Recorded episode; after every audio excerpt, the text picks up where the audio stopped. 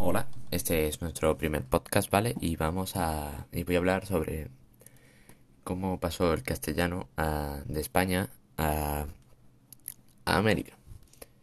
Bueno, pues esto todo comienza en el siglo XV cuando Cristóbal Colón pues navegó hacia América y consiguió llevar el, el castellano hasta allí. Y esto, este proceso histórico pues se llama la hispanización, ¿vale?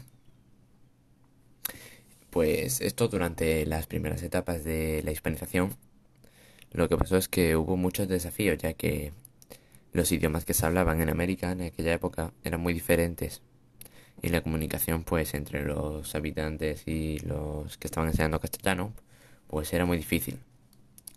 Y esto pasó hasta que intervino la Iglesia Católica.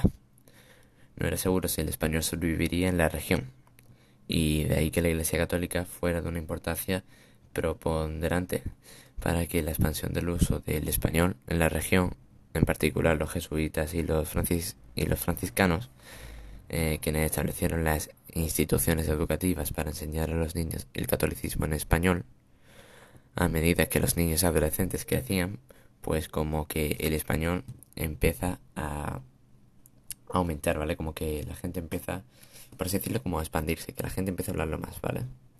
Y se difunde.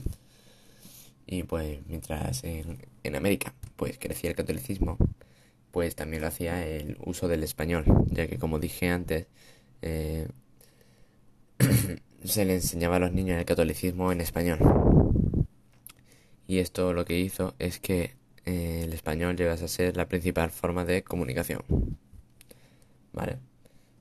Eh, a pesar de los esfuerzos de los españoles por imponer la lengua a los nativos, el mero predominio de, en cantidad hizo que el idioma se mezclase con algunos dialectos, por ejemplo, eh, de los, los mexicanos y los peruanos.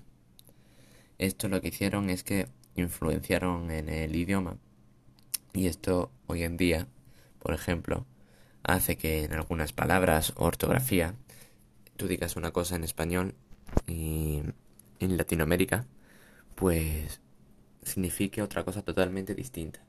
¿Vale? Y también eh, hay también los latinoamericanos mezclan mucho también palabras en español con las palabras en inglés. Esto también se debe a algunos sistemas educativos, pero también eh, a esto que he contado. Y bueno, pues este ha sido el podcast de la hispanización y adiós.